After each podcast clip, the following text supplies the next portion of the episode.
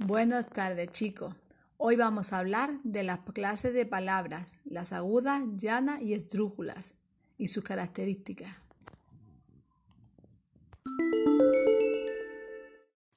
Las palabras agudas son aquellas en que la sílaba tónica la lleva en el último lugar. Por ejemplo, melón.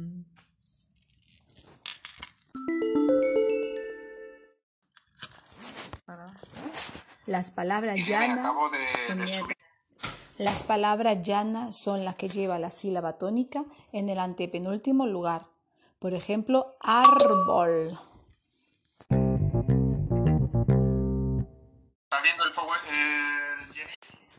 Las palabras esdrújulas son las que lleva la sílaba tónica en el antepenúltimo lugar. Por ejemplo, mágico.